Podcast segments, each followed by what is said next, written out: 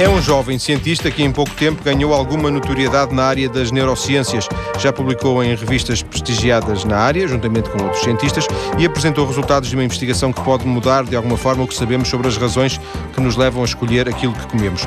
Albino Jorge Oliveira Maia está a investigar nos Estados Unidos. Ontem mesmo concluiu o seu doutoramento na Faculdade de Medicina da Universidade do Porto. Boa tarde, Albino. Viva. Boa tarde, como está? Terminou o seu curso em 2002, eh, passaram seis anos. O que é que aconteceu nestes seis anos? Aconteceu muita coisa. Aconteceu muita coisa, houve muitas muitas, modificações na minha vida, muitos planos que foram sendo modificados, mas em 2002, eh, no mesmo dia em que terminei a licenciatura em Medicina, aliás, recebi um telefonema do, do, do Comitê de Seleção de um programa de doutoramento, da Universidade do Porto também, o programa GABA, dizendo que tinha sido selecionado e foi na altura que tudo mudou. Eu não pensava muito em fazer doutoramento imediatamente, mas surgiu esta oportunidade e eu aceitei o desafio. Fiz eh, 2002-2003 eh, um ano letivo na Universidade do Porto. É um ano. Este programa tem um, um, abrange áreas muito diversificadas. Tive aulas no Porto, em Lisboa, em Coimbra, em diversos institutos.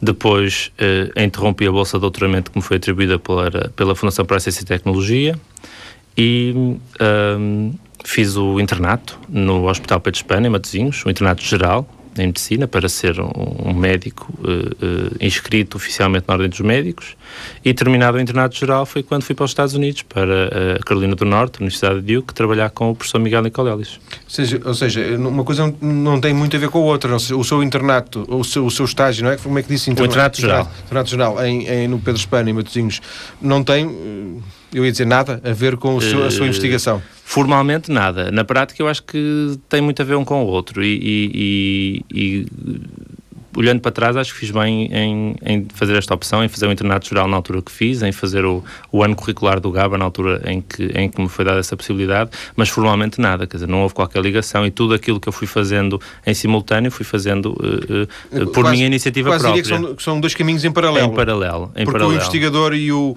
e o médico de bata, uh, pronto, não, tem muito. Quer dizer, não há. É, não... é, medicina, mas no fundo, quer dizer, são, são dois caminhos diferentes. Começa a haver muito interesse em que. Em que na figura do médico cientista. Eh, eh, começa a haver, não, quer dizer, sempre houve, eh, por, por motivos, penso eu, institucionais, foi difícil que, que, essa, que, essa, que esta visão do trabalho médico existisse durante alguns anos, agora começa a haver outra vez muito interesse, mas realmente havia muita separação. O médico, por um lado, o médico que está a, a fazer atividade clínica, por outro lado, o médico eh, que se dedica mais à investigação, eu acho que há eh, muitíssimos benefícios em poder ter eh, médicos que vestem a bata de manhã, que despem a bata à hora do almoço e que vestem o, a bata do laboratório e, e, se sentam à bancada, que põem a sua cabeça a funcionar, tanto para o doente como para a ciência, e acho que há benefícios para os dois lados, tanto para a ciência em ter um médico a fazer ciência, como para a medicina em ter um, um cientista a ver doentes. E uh, falou nesse, nesse laboratório do, do professor Miguel... Professor Miguel Nicolelis, uh, na é Universidade de Duke. Duke, nos Estados Unidos, ele é brasileiro, não é? Ele é brasileiro, é licenciado em Medicina também, tirou o curso de Medicina e fez o doutoramento na Universidade de São Paulo, e eh, depois fez um, um, um estágio pós-doutoral em Filadélfia e teve então um, um, emprego como professor, tá, é neste momento professor, eh, o que eles chamam full professor, é um professor catedrático na Universidade de Duke, onde desenvolve o seu trabalho há já mais de 10 anos. E como é que aparece esse laboratório na sua vida? Uh, o professor Nicolau, eu, eu no, no na tarde em que fui selecionado para o, para o, programa GABA, fui falar com uma professora, uh, minha antiga professora da, da Faculdade de Medicina do Porto, a professora Diolinda Lima, que neste momento faz parte da direção da Faculdade de Medicina do Porto, uh, pedir orientação, perguntar-lhe o que é que ela achava do meu plano, e eu já na altura uh, pensava em ir para os Estados Unidos, sem um rumo definido em termos de laboratório, e a professora Diolinda falou-me na altura de diversas possibilidades, uma delas foi uh, do professor Miguel Nicolelis e foi uma ideia que me ficou na cabeça. Eu ainda tinha algum tempo para. Tinha depois um ano, não era? Tinha bastante. Um ano e depois, contando o internato geral, no fundo foram Sim. dois anos e meio até ter que decidir exatamente para onde é que queria ir. Mas alguns meses depois, o programa GABA tem todos os anos uma reunião anual onde reúne todos os seus alunos, os que estão fora, os que estão em Portugal, os professores do programa, são reunidos mais ou menos na altura do Natal, porque é quando as pessoas, em geral, estão em, todas Sim. em Portugal.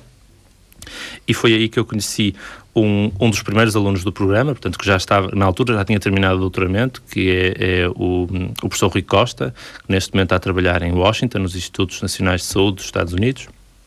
E ele eh, tinha terminado o doutoramento em Los Angeles, mas estava a fazer o seu estágio pós-doutoral no laboratório do professor Miguel Nicolelis. E, portanto, surge novamente este nome, eu falei com o, com o Rui e eh, eh, foi ele que depois me orientou mais diretamente, me eh, apresentou o professor Miguel Nicolelis, passados uns meses, ele veio aqui ao Porto eh, lecionar para o programa de doutoramento, para o GABA, e... e assim se abriram as portas. E assim se abriram as portas, exatamente. Uh, Albino, vamos uh, ouvir o seu uh, um, orientador, o professor Vasco Calhardo, porque ele disse ontem, durante o, no final do, seu, do seu doutoramento, disse à repórter Sônia Santos Silva uma coisa muito interessante que eu gostaria que o, o, o Albino ouvisse e depois comentasse. É que isto que aconteceu com o seu doutoramento em tão pouco tempo, digamos assim, não seria possível em Portugal. Vamos ouvir e depois também queria ouvir o seu comentário. A metodologia utilizada, que é uma metodologia de registro em animais que são implantados cronicamente com sensores de atividade cerebral, sensores intracranianos, e portanto os animais estão uh, livres uh, a executar as suas tarefas, a, portanto, a fazer escolhas, a, a escolher um alimento versus outro, e ao mesmo tempo de várias áreas cerebrais está-se a registrar a atividade simultânea de grupos de 10 a 50 neurónios. Isso é algo muito difícil de fazer. O nosso laboratório aqui no Porto faz técnica semelhante, mas no animal maior, no rato. Não conseguimos miniaturizar tudo para colocar no ratinho. O ratinho é um animal eh, que pesa 30 eh, gramas e, portanto, todos os sensores têm de pesar eh, no máximo 5 gramas.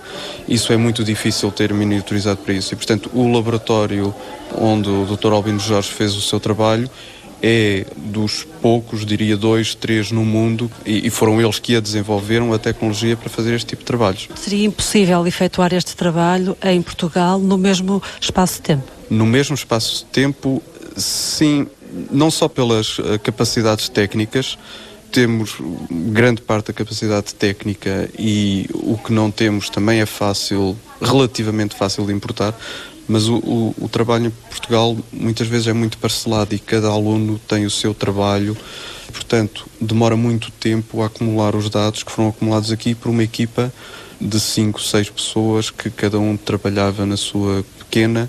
O Dr. Albino Jorge coordenou uh, grande parte. No início participava uh, nos trabalhos, no fim coordenava os trabalhos e teve, obviamente, colaboração com laboratórios externos que fornecia animais transgénicos, ao qual isso sim era muito difícil ter um acesso tão rápido e exclusivo a esses animais e depois outros grupos que fizeram outras técnicas. E, portanto, isso iria fazer com que cá as coisas demorassem, obviamente, mais tempo. Para não falar do aspecto do financiamento, que não é que seja muito ou seja pouco, mas é imponderável cá. A opinião do orientador de. Uh Albino Maia, o nosso convidado de hoje, a propósito isto, no final da, da sessão de doutoramento ontem, eh, que se realizou na Faculdade de Medicina da Universidade do Porto. Eh, Albino, eh, isto não, certamente não surpreende, esta, mas de alguma forma precisa de, de, também de alguma explicação. Portanto, não é apenas uma questão de, do tempo em que isto se fez, há, há também outras questões, portanto, quanto eu percebi, de, de conhecimentos, de, existência desse conhecimento, e nesse aspecto o seu, o seu laboratório onde fez isto é um, uma referência mundial, é isso?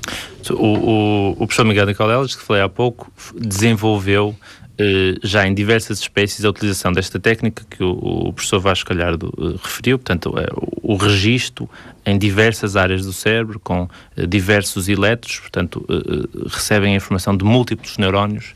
Ele desenvolveu esta atividade, é uma atividade, é é um, é um estudo complicado, que exige muita dedicação, não só da parte de um indivíduo só, mas da parte de uma equipe e isso, efetivamente, é a, a primeira, a primeira facilidade, não é? É que eh, se chega a um laboratório como o dele e há uma equipe fixa, que lá está, de técnicos. Há, por exemplo, dois engenheiros que estão a tempo inteiro no laboratório e que nos ajudam a construir os elétrodos, a resolver todos os problemas técnicos com o equipamento que Salta, utilizamos. Salta-se barreiras, no fundo, quer dizer, o tempo que era preciso para aprender, o conhecimento, eles, está lá o conhecimento. O conhecimento e a capacidade, não é? O, o eu, quando eu uh, uh, trabalhei alguns meses, enquanto estava a fazer o internato geral, trabalhei no, no laboratório do professor uh, Vasco Calhardo Portanto, o meu orientador, e depois de, depois de ir para os Estados Unidos, voltei cá, tive cá algum tempo, quer dizer, mas eh, em termos de trabalho de bancada propriamente dito, fiz muito pouco. Uh, cá, cá no, laboratório dele. Mas uh, antes de ir, estive no laboratório do professor Vasco Galhardo e, e no, o que acontece cá é porque é muito mais, quer dizer, é, é, é praticamente impossível poder-se poder -se contratar um técnico altamente diferenciado, quer dizer, um engenheiro, um indivíduo que é licenciado com curso de engenharia, para estar a resolver os problemas técnicos do laboratório. Portanto, no fundo, o investigador faz tudo. O investigador faz quase a, a contabilidade, faz a, a eletrónica, desenha a experiência, só não, limpa, experiência. só não limpa o laboratório? Eh, às vezes também limpa. Às vezes também limpa. E isto dificulta muito, não é? Porque eh, isto cansa. E depois, e, e uma outra questão, não é? O, o professor Miguel Nicoleles é professor da Universidade de Duke, mas uh, uh, a exigência que a Universidade lhe faz em termos de tempo letivo é uma exigência muito menor. O, o professor Vasco Galhardo e muitos outros professores nas universidades por este país fora têm exigências de atividade letiva. Sim, tem que dar muitas aulas muitas para além. Muitas aulas por ano, muitas aulas por semana. Quer dizer, eu penso que o, o, o professor Vasco dará mais aulas por semana do que o professor Miguel Nicoleles dá no ano inteiro e, e, isto retira muito tempo, não é? Portanto, o, o é preciso estar com a, a, a, cabeça virada para muitos sítios ao mesmo tempo e isso é uma dificuldade enorme. Uh, e depois há muitas outras, muitas outras dificuldades. A que, Já falou aqui no, no financiamento. O dinheiro. O dinheiro é obviamente uma dificuldade enorme, quer dizer, o, o, o orçamento do, do laboratório do professor Miguel Nicolelis é da ordem dos milhões de dólares e, e, o laboratório do, dos laboratórios aqui em Portugal e o laboratório do professor Vasco Galhardo em, em particular não chega de certeza ao milhão, com certeza que não. O, o, e o dinheiro faz toda a diferença. O dinheiro faz toda a diferença porque o dinheiro uh, uh, compra tecnologia, o dinheiro compra uh, profissionais, compra trabalho, não é? Compra massa crítica. Compra conhecimento. Compra, compra, compra conhecimento, sem dúvida. E, e, e há um, um um outro ponto que eu acho que é muito importante. Eu estava a trabalhar na Universidade de Duke. A Universidade de Duke eh, eh, é uma instituição muito grande, eh, mas que em termos geográficos as pessoas estão todas muito próximas e eu tinha uma questão, gostaria de fazer um trabalho mais para esta área, mais para aquela área, tinha uma questão relacionada com a dopamina. E tinha exemplo, lá um conhecimento... E tinha ao lado um indivíduo que tem 500 trabalhos publicados em dopamina. Os grandes tem, especialistas estão, também estão lá. Está tudo lá. Portanto, isso facilita muito, muito, muito trabalho. Muito trabalho. Nós vamos voltar à, conversa com o Albino Maia daqui a pouco para falarmos em concreto da, da, da, sua investigação. Só uma nota antes de fecharmos. O Albino Maia falou aqui no Rui Costa, uh, o seu colega também Exatamente. da faculdade e, e, investigador, que já cá esteve no programa. Ah, não uh, sabia. Em, em maio do ano passado, não, perdão, em maio de, uh, deste ano, mas na temporada anterior do programa. Portanto, até já voltamos.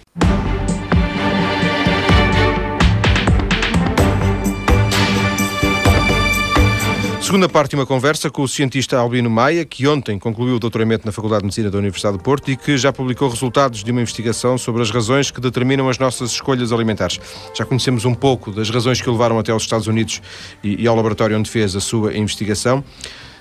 Como é que aparece, Albino, esta, Perdão, esta, esta, escolha, uh, a questão do, da escolha dos alimentos, aparece com um interesse antigo, foi proposto no laboratório? Não, não foi um interesse antigo de, de, forma nenhuma. O, o, o professor Miguel Nicolelis tem uma, uma colaboração muito próxima com outro professor na Universidade de que é o professor Sidney Simon, que é um, um, indivíduo que tem tido interesse em estudar a fisiologia dos processos eh, cerebrais de interpretação do sabor, portanto, do gosto. E eh, quando eu cheguei ao laboratório, o, o, objetivo não era propriamente eu trabalhar nisto, eu iria trabalhar numa outra área, em modelos eh, animais de doença psiquiátrica, nomeadamente depressão, mas o trabalho, eh, por motivos diversos, não foi possível eh, levá-lo a, a, bom porto.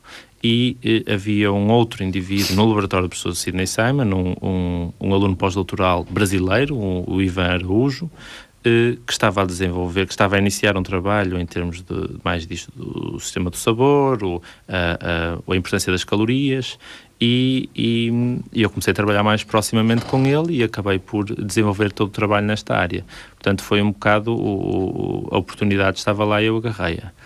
E uh, aquilo que deu um impulso extraordinário a este trabalho foi que o professor Sidney Simon tinha contactos com uh, outras pessoas na Universidade de, de San Diego, Universidade de Califórnia, em San Diego, que nos disponibilizaram um, animal uh, modificado geneticamente por forma a não sentir o sabor doce e outros sabores também, mas aqui, importantemente para este trabalho, o animal não sente sabor doce. Portanto, o animal, se lhe for dada a opção entre beber uma bebida, uh, um, um líquido açucarado ou uh, um líquido uh, uh, sem sabor, por exemplo, água, e ele não sabe distinguir. E, portanto, enquanto que um animal normal vai beber a água com açúcar, aquele animal não, por motivos que na altura não eram bem claros, eh, eh, tanto vai para a água como vai para o açúcar e acaba por ter uma preferência que é eh, que não distingue entre o açúcar e a água. O Robin disse, disse que, só para percebermos, porque realmente eu e certamente os ouvintes não temos essa informação, o, o animal genericamente irá preferir o açúcar, é isso? Genericamente, os animais normais preferem o açúcar. Este animal em que lhe falta uma proteína que é importante para que na periferia, para que na língua se ativem os, os processos moleculares que resultam no, na, na, na, libertação de, de, de, neurotransmissores que sinalizam a presença de açúcar na, na, boca. Portanto, este animal tem um déficit nesse sentido, portanto, não sente o sabor. Portanto, para ele beber água com açúcar ou beber água, resulta em termos sensoriais eh, eh exatamente no mesmo. Portanto, ele não e isso é possível eh, modificar num animal? Exatamente. O, o, o trabalho, este trabalho foi feito uh, na Universidade de San Diego, como disse, pelo professor Charles Zucker, e ele, uh, em, a estudar os processos periféricos do sabor, eliminou esta proteína e uh, concluiu que ela era importante porque efetivamente mostrou que, em termos comportamentais, os animais não mostravam nenhuma preferência pelo açúcar.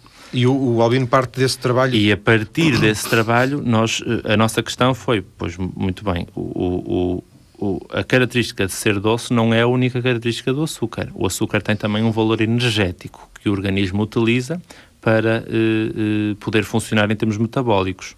Portanto, uh, é muito difícil, em termos fisiológicos, distinguir num animal que está a consumir açúcar o que é que resulta da ativação na boca do sabor e o que é que resulta na ativação depois da boca, no intestino, em termos metabólicos, do valor calórico daquele alimento. Portanto, tínhamos aqui um instrumento ideal para distinguir as duas, eh, as, as duas vias sensoriais. Eliminávamos a via do sabor, portanto, tudo o que restasse de, dependia de uma ativação metabólica. As tais calorias. Exatamente. Dependia da, de, dos processos sensoriais que resultassem do conteúdo calórico e, e desenvolvemos uma tarefa, uma tarefa em que dávamos ao animal uma pista sobre onde estava uh, o açúcar. Portanto, ele não lhe sentia o sabor, mas nós lhe dessemos uma pista, e a pista foi colocar o açúcar sempre num sítio específico, na caixa onde o animal tinha acesso às diversas soluções. Portanto, ele apesar de não sentir o sabor e, portanto, se mudássemos o açúcar de sítio, ele não conseguia seguir onde estava o açúcar, Neste caso, nós pomos o açúcar sempre no mesmo lado e ele já sabe que lá está e, e, e, aquilo que isso que nos permitiu concluir é que ele consegue diferenciar, neste caso, o açúcar da água e bebe mais açúcar do que água. Embora não sabendo que é doce. Exatamente. Embora não sentindo o sabor, Sim. mas consegue detectar uh, as calorias. Há, há, algum, em termos de organismo, algo lhe diz que aquilo uh, é importante para Exatamente. ele, que ele precisa daquilo. Exatamente. O que faz todo sentido. Se pensarmos nisto agora, agora uh, especulando um pouco mais, o, o, porque é que nós precisamos do doce? Não precisamos do doce em termos práticos para nada. O nosso organismo precisa de energia. E, e, e o doce sinaliza isso mesmo. É? O, o, sabor doce de um alimento está a sinalizar de forma rápida ao organismo que está a consumir um, um, um alimento com calorias elevadas. E, portanto, é uma forma rápida de nós sabermos isto tem calorias, vou consumir mais. No fundo, é como se o sabor doce fosse apenas a fotografia de, de algo que é Exatamente. bem mais importante, Porque, que, é, que é a caloria. Exatamente. É, é, para isso que nós estamos virados, não é? Em termos, em termos de sobrevivência, nós precisamos de energia, precisamos de calorias. E não precisamos de doce, por exemplo? Não precisa. O, o doce em si é uma característica que Sim, nos está a dar um sinal. Está-nos a dar um sinal. E, e, e, neste trabalho nós tivemos uma janela, uma, uma, uma abertura para poder estudar esses processos, provavelmente primordiais, de caracterização da recompensa que, que, que, nos dá o consumo de um valor com calorias, independentemente de todos estes processos secundários, eh, como são a, percepção de um sabor doce. Já agora, existem, eh, não sei se alimentos, mas existem. Eh, vamos, vamos considerar alimentos que, que, sejam doces e não tenham calorias? Que de alguma forma pudessem baralhar a vossa. Na natureza, não. Uh, quer dizer, tanto quanto sei, não. O, o, existem hoje em dia, e isso foi uma parte importante do nosso trabalho, porque permitiu-nos fazer um controle importante, existem adoçantes artificiais, não é? Portanto, substâncias que são uh, modificadas para nos transmitir este sabor doce, mas que depois não têm calorias e que são utilizadas em termos de produtos dietéticos, etc. E o, o, o, o isso, no fundo, está a, enganar o organismo, não é? O organismo sente sabor doce, se calhar ativa uma série de, de processos inconscientes, a dizer, olha, vêm aí calorias, mas depois as calorias não chegam.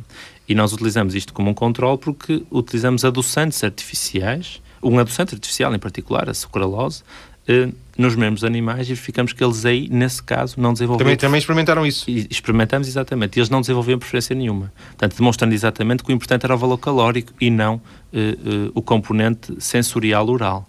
Julgo ter lido... Uh, admito perfeitamente estar enganado e ter sido um equívoco, mas li, julgo ter lido alguma coisa relacionada com o uso no, no organismo, por, por, parte, neste caso, do ser humano, desses, desses uh, adoçantes artificiais, porque eles podem estar a proporcionar um, um erro se deve dizer um disparate, um erro genético na, no organismo. Eles podem estar a criar hábitos negativos no organismo que não pode não estar preparado. Isto faz algum sentido? Uh, fa uh, talvez. Eu, eu penso que percebo onde é que está a chegar e, se me permite, uh, vou tentar desmistificar não, um bocado tudo, o que eu, eu, É uma ideia que eu, que eu fiquei dela que li. O, o, o que acontece é, e o nosso trabalho foi publicado num momento importante em termos da, da, da literatura que estava a ser publicada eh, no decorrer deste ano e no fim do ano que passou, exatamente sobre este problema. E tudo começou com um estudo eh, publicado, salvo erro, ano passado, em que é um estudo epidemiológico, portanto, um estudo estatístico, a verificar se havia diferenças em termos de hábitos entre indivíduos obesos e indivíduos que não são obesos. E um dos, uma, uma das diferenças que saíram com, com algum significado é que os indivíduos obesos consumiam mais eh, bebidas com adoçante artificial, sei lá, uma, as bebidas ditas diet. É? E eh, a interpretação era muito fácil, na altura foi feita, a interpretação mais lógica, que é o indivíduo é obeso, portanto, que vai, está a fazer uma tentativa de não aumentar mais o seu peso, consome uma bebida diet.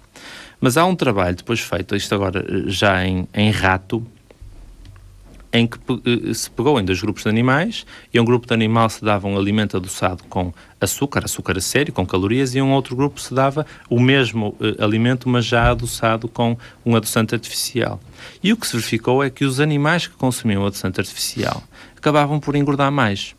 E acabavam por engordar mais porque comiam mais de tudo o resto que tinham à volta. A interpretação que é dada é que o açúcar, o, o, o doce, está a dar ao animal exatamente esta informação. Há aporte calórico, portanto, vêm aí calorias. Eh, e que depois o animal, no fundo, está enganado, o organismo está enganado. Houve uma preparação para a entrada de calorias. Mas depois não corresponde. E depois não corresponde. E o animal vai procurá-las a outro sítio. E acaba por consumir um aporte energético maior porque houve este engano do sistema nervoso central e o outro animal que consumiu uh, o doce e normal, depois teve também normal. as calorias, uh, isso acabou por não acontecer. Ficou equilibrado, digamos, Agora, entre, o... entre, a informação e, e a resposta houve, houve uma, um equilíbrio. E o, o, que o nosso trabalho fez foi uh, contribuir de alguma forma para esclarecer esta questão. Agora, um, um, um, ponto importantíssimo para quem nos está a ouvir, que é, isto não quer dizer que agora vamos para aí consumir açúcar em, em exagero, não é? A investigação ainda está a decorrer, isto tem a aplicação que tem em ruidor, mas eh, eh, não podemos dizer neste momento que o consumo de alimentos diet esteja contraindicado. Isso não é verdade e as pessoas eh, não podem utilizar esta informação que eu estou aqui a dizer para, para alterar os seus hábitos de vida, pelo menos por enquanto. Quando muito, eh, se interpretei bem o que disse o Aldino Meia, o que está contraindicado, isso é uma questão de bom senso, até eu como médico podia eh, prescrever isso, é, é o consumo exagerado de alimentos diet. Ou Exatamente, portanto, entre, entre a, a, bebida diet ou a bebida eh, normal, o melhor é mesmo a água. É, é um tópico interessante para a, conversa com uh, Rodrigo Abreu. Rodrigo Abreu é nutricionista, uh, junta-se a nós uh, nesta emissão. Rodrigo Abreu, boa tarde. Boa tarde. Viva. Rodrigo Abreu, sei que acompanhou, pelo menos com alguma atenção, um, a investigação, os resultados da investigação do Albino Maia. Quer-nos dizer se, se, se achou de alguma forma surpreendentes os resultados? Boa tarde. Em primeiro lugar, eh, gostaria de felicitar o Albin Maia por este trabalho. Sem dúvida que, apesar de, como acabou de referir, se aplicar apenas a, aos roedores. A verdade é que nos abre aqui uma série de janelas e de, e de conhecimentos sobre áreas que até agora não estavam, não eram muito claras para nós, nomeadamente nesta diferença entre a via metabólica e a via oral, na, na independência entre ambas. Eu, julgo que na prática será interessante assistir ao, ao desenvolvimento de conhecimentos que vão vir daqui, para depois podermos traduzir isso em aspectos mais práticos, nomeadamente no, nas questões do controle de peso, do combate à obesidade e também, quem sabe, no desenvolvimento de, de novos alimentos com características mais funcionais, não é? Agora estão tanto na moda os alimentos funcionais, de maneira que é, é sem dúvida um Sim. trabalho bastante interessante. Esta questão que, que, que o Albino agora, uh, uh, que agora nos uh, suscitou, da questão de, das bebidas ou dos alimentos com adoçantes e da informação que isso pode causar com alguma perturbação na, na opinião pública, de alguma forma sente que isso pode ser um elemento de, de, com alguma confusão? Sem dúvida. Acaba por ser um pouco um pau de dois bicos porque se por um lado nós estamos a conseguir manter o, o sabor doce dos alimentos e pronto, com isso uh, reduzir algumas das calorias, a verdade é que continuamos a habituar-nos a coisas doces e nós sabemos que há um, um mecanismo de, de, aceitação e de quase, vou chamar-lhe um termo um pouco abusivo talvez, mas dependência desse, desse doce, porque nós nos habituamos às coisas doces. E a questão é que quando não temos um substituto light ou diet, vamos mesmo consumir as coisas com açúcar e que naturalmente serão mais calóricas. Sendo que uh, as calorias são hoje em dia, uh, corrija-me, uh, Rodrigo Gabriel, se eu estiver enganado, mas as, as, as calorias são hoje, para, para, alguns de nós, pelo menos, um, um, dilema no sentido em que elas são fundamentais e não podemos viver sem elas, mas o, o, o, ponto de equilíbrio entre o que é bom e o que é mau é difícil de estabelecer e, portanto, ou temos a menos e é mau, ou temos a mais e rapidamente passamos do mais e do menos. É, é, essa é uma questão que, que, se coloca e que é pertinente. Se por um lado nós necessitamos de calorias, porque são elas que nos fornecem a energia que necessitamos para nos manter vivos, para desenvolver as nossas atividades, a questão é que o, estilo de vida que nós temos hoje em dia, também mais sedentário, uh, com alimentos que aportam muitas calorias, acaba por virá-las contra nós, podemos dizer assim, porque acabamos por fazer uh, regimes alimentares muito calóricos, uh, para o gasto de energia que temos no nosso dia a dia. Nós hoje temos escadas rolantes, usamos o automóvel, uh, portanto gastamos muitas poucas calorias em termos de, de, de atividade física. E isso, claro, depois acaba por se refletir no peso. Eh, é evidente que é difícil hum, generalizarmos, mas eu penso que de qualquer forma existem padrões que, por exemplo, para um nutricionista serão com alguma facilidade enunciados. Quanto é que hum, um, um adulto, 40 anos, uh, com uma vida, digamos, normal, não, sem grande exercício, quantas, quantas calorias ele precisaria por dia? 2 mil? 3 mil? À volta das 2 mil, sim, 2 mil para um, para um indivíduo moderadamente ativo de 40 anos e vamos dizer que está dentro do peso desejável, andará na casa das 2 mil calorias por dia, sim. E essas 2 mil calorias obtêm-se com o almoço e com o jantar e com o pequeno almoço? É possível, eh, e é possível até ultrapassar esse valor, não é? Eh, depende um pouco das nossas opções. Mas não, mas não uh, com maçãs e com água. Isto para, para, para, não, não. para chegar ao extremo de algumas dietas que, que existem, não é? Da folha de alface e do. Exatamente, exatamente. Não, até porque aqui a questão das calorias é apenas uma, um dos, dos aspectos a ter em consideração. Nós temos que ver que por trás da caloria, das calorias estão os, os, vários macronutrientes, portanto, são necessários aportes adequados de gordura, de proteína, de, de hidratos de carbono e, e, tudo isso é preciso salvaguardar, não apenas o total de, de calorias.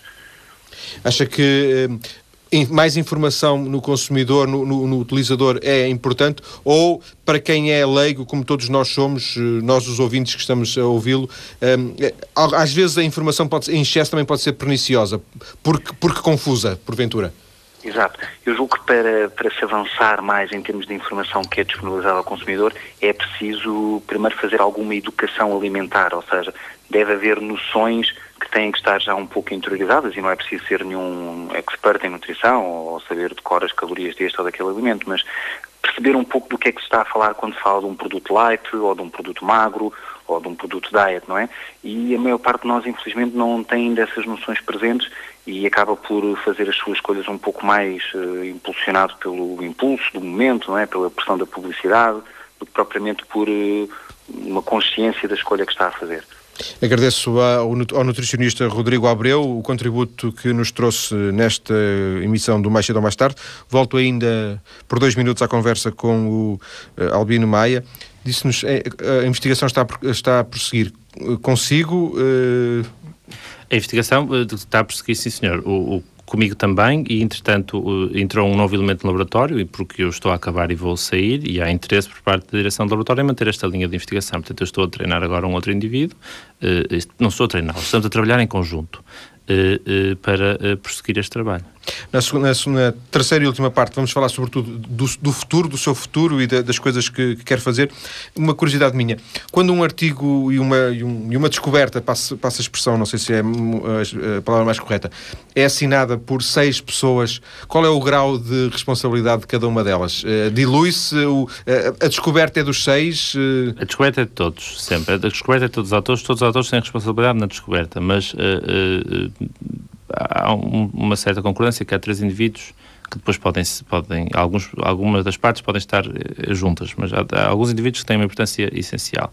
O primeiro autor, que é o indivíduo responsável pela execução da maior parte do trabalho. O último autor, que é eh, habitualmente eh, o chefe, digamos, quem coordenou, quem arranjou financiamento, quem ajudou a, planear as experiências. Depois há o, autor que é o correspondente, o autor que, tem os contactos no, no trabalho, que é quem se fazem as perguntas quando há dúvidas, e que habitualmente é o primeiro ou o último. Portanto, há duas pessoas importantes. Uh, uh, cada vez mais se tenta partilhar mais coisas, porque as, as, pessoas começam a ter importância. Quer dizer, as colaborações começam a ser muito, muito juntas. E neste caso, por exemplo, o trabalho que nós publicamos em março, e eu e o Iver éramos os dois autores uh, partilhados do, do, do, trabalho. Vamos voltar à conversa daqui a pouco, como disse, vamos saber o que futuro espera o, o nosso convidado Albino Maia e saber, por exemplo, se o futuro pode passar ou não por Portugal. Até já.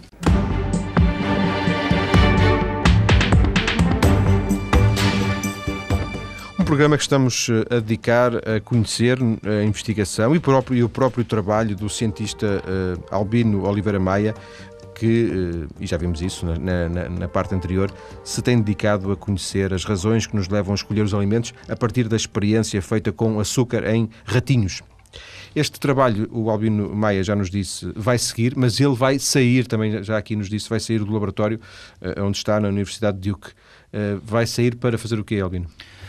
O, eu, eu, como disse no início, eu sou licenciado em Medicina, fiz o internato geral e quero fazer Medicina, quero fazer Clínica. Uh, não quero fazer só Clínica, a investigação não foi um projeto de Carolice durante uns anos, eu quero fazer também investigação, mas uh, uh, queria, quero fazer Clínica e quero fazer Clínica em Portugal. E, portanto, neste momento, o próximo passo é fazer um exame de acesso ao internato de especialidade e, e, ver onde fico colocado e ver como é que as coisas vão seguir a partir daí. Está preparado para fazer urgências e 24 e Estou, já fiz, já fiz urgências, já fiz urgências de 24 horas, até já fiz urgências de mais do que 24 horas e estou preparado. E... Já agora, acha isso, acha isso um, um enfado uh, ou acha isso necessário? Quando é necessário, é. Não, não é, acha isso um desafio, certamente? Não, é um desafio é um desafio, sem dúvida. Não é? Na altura foi um desafio, se calhar para outras pessoas será um desafio menor. Uh, mas, quer dizer, os serviços têm que funcionar, não é? Se, se o serviço tem que funcionar e só há X elementos para o, assegurar o funcionamento, eles têm que se dividir da melhor maneira. E acha, eh, tem pena já percebi que de alguma forma não, porque da maneira que diz eu quero fazer, tem pena que. Tem pena, não tem pena de não, não, não ser um investigador a tempo inteiro? Não, tenho imensas saudades de fazer medicina imensas mesmo. E, e, e, quando, no fim do curso, quando decidi fazer o programa de doutoramento, as pessoas diziam, ah, vais, agora vais fazer investigação, nunca mais fazer, vais fazer medicina. Depois, no, no fim do primeiro ano de doutoramento, voltei para trás assim, agora vou fazer o internato geral. E os meus colegas de doutoramento diziam assim, ah, tu agora vais para a medicina, nunca mais vais fazer investigação e depois acabei por voltar para a investigação. E havia muito, até mesmo em termos familiares e tal, lá, uh, agora vai ficar, vai ficar nos Estados Unidos, vai fazer investigação para sempre. Não, tenho muitas saudades de fazer clínica, tenho, gosto muito do contacto com o doente e, e, e uh, estou ansioso por poder recomeçar. Portanto, é um ponto assente que regressa a Portugal. Uh, penso que sim, quer dizer, como disse, tem que fazer o exame, tem que ver onde fica colocado e, e neste momento isso é, é, um, é um, um, grande ponto de interrogação, mas sim, é, é, o meu plano neste momento. Que medicina já agora? A, a que especialidade a, é que... A, a lotaria do exame de especialidade é, é exatamente esse, é que uh, eu não sei que vagas vão abrir, não sei que nota vou ter no exame, não sei uh, o que é que a nota me vai permitir escolher, mas sem dúvida algo relacionado com o sistema nervoso central. E as especialidades relacionadas com o sistema nervoso central são a, a, a neurologia, a neuroradiologia, a psiquiatria, a, enfim, a neurocirurgia também. E eu uh, fui para os Estados Unidos a pensar que um dia ia regressar e ia fazer neurocirurgia ou neurologia. Hoje em dia a psiquiatria atrai-me imenso e acabei por trabalhar muito em, em uh, uh, questões relacionadas com a psiquiatria. Quer dizer, os distúrbios alimentares são, fazem parte do, do estudo do, da área da psiquiatria. Eu trabalhei também um pouco em depressão, também, obviamente, um estudo da área da psiquiatria. E nos Estados Unidos vê-se vê muitos médicos cientistas a, a fazer trabalho de ciência puro e duro e que eh, têm formação em psiquiatria ou que investigam em áreas da psiquiatria. Portanto, a psiquiatria é uma, é uma área eh, de interface entre a investigação no sistema nervoso central e atividade clínica muitíssimo interessante. E o seu receio é que não consiga encontrar eh, uma, um, um, eu ia dizer uma fórmula, um compromisso entre medicina e investigação? Essa é a grande dificuldade, porque eh, para fazer as duas coisas tenho que encontrar uma instituição que me acolha eh, e que eh, esteja aberta a alguém que queira fazer as duas coisas. Eh, e penso que isso vai ser a grande dificuldade. Não há muitas instituições que façam isso, quer dizer, há, há os hospitais de escola por esse, por, por esse país fora. Vamos ver as portas que se abrem, vamos ver Uh, uh, o que é que vai acontecer no futuro. Nós temos um convite, temos um convite para si, não, não, não obviamente na TSF, porque acho que o, o, Albino Maia não queria vir trabalhar para a TSF a fazer notícias e fazer o mais cedo ou mais tarde, mas como, como eu disse há pouco, nós assistimos à sessão de doutoramento ontem na Faculdade de Medicina da Universidade do Porto. A repórter Sânia Santos Silva ouviu um dos elementos do júri, o professor João Lobantunes, que nesta conversa que vamos ouvir disse que gostaria muito de contar consigo na Faculdade de Medicina em Lisboa. É um trabalho de, de grande qualidade eh, no rigor eh, do método aplicado. É um trabalho que pode ser base eh, para esclarecer os mecanismos de doenças tão complicadas como a obesidade, que é certamente um dos flagelos do, deste século, com enormes custos para a saúde, para a economia, para o bem-estar das pessoas e, portanto, acho que os elogios que foram feitos, quer para mim, quer para os outros membros do júri, eram totalmente justificados. Diz que este trabalho é um contributo muito uh, interessante para a comunidade científica. Porquê? Mais uma vez, pelo rigor do, do método, pelas perguntas que em ciência conta é a pergunta que se faz e depois, obviamente, a resposta que se consegue obter, uma resposta consistente, realizada num laboratório que é um dos laboratórios de melhor reputação mundial, ao nível dos estudos da fisiologia do sistema nervoso. Detectou alguma falha neste trabalho? Não, quer dizer, estes trabalhos são submetidos a um escrutínio tão rigoroso pelos especialistas e pelos pares que há, evidentemente, as limitações próprias do método, do modelo, etc., mas falhas técnicas, falhas de interpretação, tanto não há ciência que não seja isenta de erros, mas certamente que não, não houve nada que merecesse reparo foram consagrados numa revista que é das revistas de mais alta reputação na ciência e nas neurociências no mundo. Leu o trabalho de Fiba Pavio, qual foi a maior lição que tirou desta tese? Para mim, lição é sempre qualquer ato, atividade eh, em que participe e que me ensine qualquer coisa. Eu aprendi muito sobre o gosto, que é um sentido que me fascina, uh, sob vários pontos de vista, tanto sobretudo numa cidade em em que o gosto pelo gosto é de facto um dos traços dominantes da sua gastronomia. Estou também a relação idade e formação uh, do Albino Jorge. Diz que não é habitual um médico a início de carreira apostar na sua formação científica. Não, que... há, há, há, cada vez, e é um dos problemas complexos hoje em dia, é de facto os médicos estão fundamentalmente vocacionados para a clínica, para a prática clínica e, e menosprezam um bocadinho a atividade de investigação. Portanto, este é um trajeto que, não sendo excepcional, uh, em termos de frequência, é, no entanto, divulgar e devia acontecer mais vezes. Porque acho que é um lançamento, é uma base importante para a profissão. O facto de ele ser tão jovem e ter já este currículo até poderá criar algumas dificuldades. Não, eu acho que isso já não. Não, não.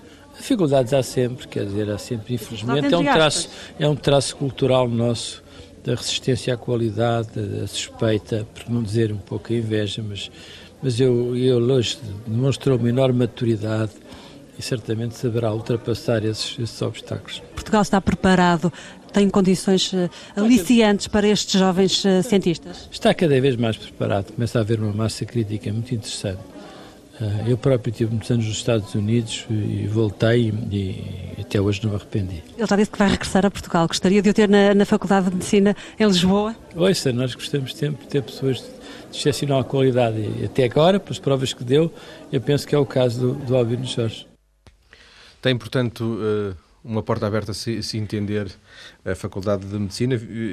Palavras que eu imagino que têm um, um, uma importância interessante para si, uma importância claro. Eh, porque vem de um grande neurocirurgião, pelo menos aqui claro, em Portugal. O, é? Muito me honrou ter o professor Lobo Antunes na, no júri da minha tese de doutoramento e, e, e muito me honram estas palavras dele e, e acho que é preciso manter as portas todas em aberto e ver o o que é que a, o que é que a vida me vai trazer. Como disse agora, o, o, o passo decisivo vai ser o exame, vai ser a, a, colocação em termos de especialidade, porque isso não é sujeito a ofertas, é sujeito à, à disponibilidade, é um concurso nacional e, portanto, não é por ter doutoramento ou por... Mas a nota não conta, a nota de doutoramento não, não conta? Não, de todo. Não conta ter ou não ter doutoramento, quer dizer, a não ser que as coisas mudem, neste momento não conta. Uh, uh, nem estou a dizer que deva contar, uh, simplesmente estou a dizer que isso é o passo decisivo, mas de, de toda a forma, obviamente, fico muito satisfeito uh, de ouvir estas palavras do professor João Levantunes. Não, não equacionou uh, continuar nos Estados Unidos? Teve dois anos nos Estados Unidos, três? Estou lá há três anos e no próximo ano farão quatro anos de, da minha presença lá. Eu acho que é, acho que acho que se deve sempre equacionar tudo. E eu quando fui não equacionava ficar. e o, o o percurso de, de, alguém que tem uma vida boa no seu país e que mas que, que, e eu tinha eu nunca tive dificuldades aqui e se tivesse ficado cá tinha arranjado emprego e estaria uh, também com certeza a fazer coisas interessantes. Mas a questão não é essa a questão é uh, vai-se para fora tem seus amigos cá a família cá e eu e eu quando fui fui com a minha mulher que me acompanhou sempre e tem sido excepcional e, e, mas a questão é que fui, com, fui casado com uma portuguesa. Isso também é uma amarra que fica cá, não é? Portanto, são dois portugueses a puxar para cá. Exatamente. Os, os portugueses que vão em casam com pessoas uh, portuguesas e portuguesas que vão para fora e casam com, com indivíduos dos sítios para onde vão, obviamente acabam por, eh, por questões pessoais, por questões da, da vida pessoal, acabam por ficar com muito mais facilidade ligados uh, ao sítio onde ficam. No meu caso, uh, a questão é diferente. E, e, e, depois não é só por questões pessoais é porque eu acredito efetivamente que eh, eh, poderei dar um contributo eh, interessante pelo facto de ter estado fora. e, portanto, acredito que o voltar vai ser efetivamente excepcional para mim, porque gosto muito de cá estar, gosto muito deste país e gosto muito, gostaria muito de trabalhar cá novamente, mas porque acho que o meu contributo poderá ser relevante e espero que, espero que possa vir a ser. Eh, o facto de nos ter dito que eh, esteve estes anos eh, nos Estados Unidos com a sua esposa leva-me a pensar que a, sua adaptação foi melhor do que, do que teria sido sem ela. Ainda assim, globalmente, foi adaptou-se bem, sentiu-se bem nos Estados Unidos nestes Senti-me excepcionalmente bem. Os Estados Unidos são um país extraordinariamente acolhedor. São um país que está muitíssimo habituado a receber pessoas de fora muito diverso, quer dizer, o, o sítio onde eu, para onde eu fui não, não é propriamente Nova York, que é de uma diversidade extraordinária, mas é também muito diverso. Qualquer sítio onde haja uma universidade de qualidade nos Estados Unidos tem indivíduos... Deu que fica em que estado? Deu que fica na Carolina do Norte. Eh, eu, eu, ainda não tenho visto os resultados, mas é um dos poucos que ainda não tinha decidido entre o Obama e o McCain. Eu julgo que a Carolina do Sul votou McCain e a Carolina do Norte votou Obama. É, no, no, eu, eu, vi isto na, na, na, na madrugada do, da minha defesa de doutoramento, ainda não havia certezas, mas uh, a Carolina do Norte é um Estado que está ali entre o Norte e o Sul, não se, eles não, não se decidem, uh, e, tem, e teve, uh, era um Estado de, de plantação de tabaco, e um dos grandes magnatas de tabaco, o, chamado Duke, eh, doou uma, uma fortuna enorme à, à, universidade local eh, que hoje é a Universidade de Duke e, e o, o, dinheiro permitiu-lhes fazer coisas excepcionais. É uma universidade grande, uma universidade de elevada categoria. E a, Duke eh, está em Durham, uma cidade relativamente pequena, mas permitiu-nos fazer uma vida que nos é muito aprazível. Eu gosto muito de lá estar. Penso que a, a Teresa, a minha mulher, também tem tido uma vida, temos tido uma vida muito boa e gostamos muito lá. Já tivemos a nossa primeira filha lá. Então essa é cidadã norte-americana? exatamente. A, Maria do Carmo é americana uh, e agora também já é portuguesa. Uh, mas acho que se decidíssemos ficar lá, ficávamos lá muito bem, mas neste momento não é a nossa opção. Já agora, o que é que teve mais saudades? É um clássico esta de perguntar aos portugueses quando estão fora do que é que sentiram, do que é que sentiram mais falta relativamente a Portugal. É- hoje a internet, a televisão vê-se... A, a, a, experiência de ser imigrante hoje é completamente diferente há uns anos, não é? Eu, uh, uh, não passa mais do que uma semana sem nós falarmos e vermos uh, os nossos amigos e os nossos familiares, porque por Skype ou Messenger, qualquer coisa. Quer dizer, pela internet permite-nos ter um contacto, só nos falta o contacto físico, mas é as pessoas que fazem mais falta, sem dúvida, não é? A família os amigos. Não uh, tanto outras coisas ao nível do sabor, por o, exemplo. O caldo verde e a feijoada. o sabor, também, era o sabor. o caldo verde e a feijoada também fazem falta, o bacalhau assado. Mas uh, uh, não é o que faz mais falta. O que faz mais falta é, é a família e os amigos, sem sombra de dúvida nenhuma. Havia outros portugueses, já agora por curiosidade? Havia, sim senhor, na, na universidade. No mesmo departamento onde eu estou, há uh, diversos portugueses, alguns também, uh, todos têm feito trabalho excepcional, uh, da Universidade de Coimbra, da Universidade de Lisboa. Mas nenhum no laboratório do professor Miguel? Do, neste momento, no laboratório do professor Miguel, Miguel Nicolelli, estou só eu. a minha mulher também trabalha no, no departamento de Neurobiologia, no, no, laboratório do professor Sidney Simon, e depois há, noutros laboratórios, há indivíduos de outros. De, curiosamente, Uh, são todos, ou quase todos ou todos, uh, de programas doutorais do mesmo estilo do meu, uh, ou de Coimbra ou, de, ou da Gulbenkian, programas doutorais que promovem a ida de estudantes portugueses para realizar os seus trabalhos doutorais num laboratório à sua escolha eh, no estrangeiro. Portanto, havia uma, uma Little Portugal. Eh, Sim, criou-se uma Little Portugal, sem dúvida. E, e, e, também na, numa cidade próxima, pessoas de outras universidades, a Universidade uh, University of North Carolina, em Chapel Hill, e isso é sempre agradável, não é? É sempre agradável poder... Eu, o que eu costumo dizer é que eu, eu domino inglês, falo bem inglês, mas exprimir emoção acho que só consigo em português. português. E é sempre agradável uh, uh, poder falar em português de vez em quando. Vai voltar uh, já este fim de semana? No domingo. No domingo já estou de volta. O que é que o espera lá? trabalho ou é, ou é arrumar as malas? Não, trabalho. Espera-me ainda trabalho. O, o, a tese de doutoramento foi constituída por diversos trabalhos, dois deles ainda não estão publicados. Tive notícia hoje de manhã que um deles já foi aceito para publicação numa, numa revista norte-americana e tenho que publicar o outro e tenho que atar umas, umas pontas soltas uh, antes de vir embora. Que é que será quando? Não sei, quando as pontas estiverem atadas. Mas uh, há esse exame para fazer entretanto? O exame será no final do próximo ano. Agradeço ao Albino Maia ter Muito vindo à TSF. Muito seu convite. Muito obrigado eu e certamente os ouvintes que terão uh, achado interessante conhecer quer o trabalho, quer o percurso do próprio cientista e médico que porventura também encontrarão destes dias de debate num qualquer hospital perto de, de, si. Eh, os ouvintes interessados podem encontrar mais informação sobre o trabalho do Albino Maia na nossa página maiscedo.tsf.pt.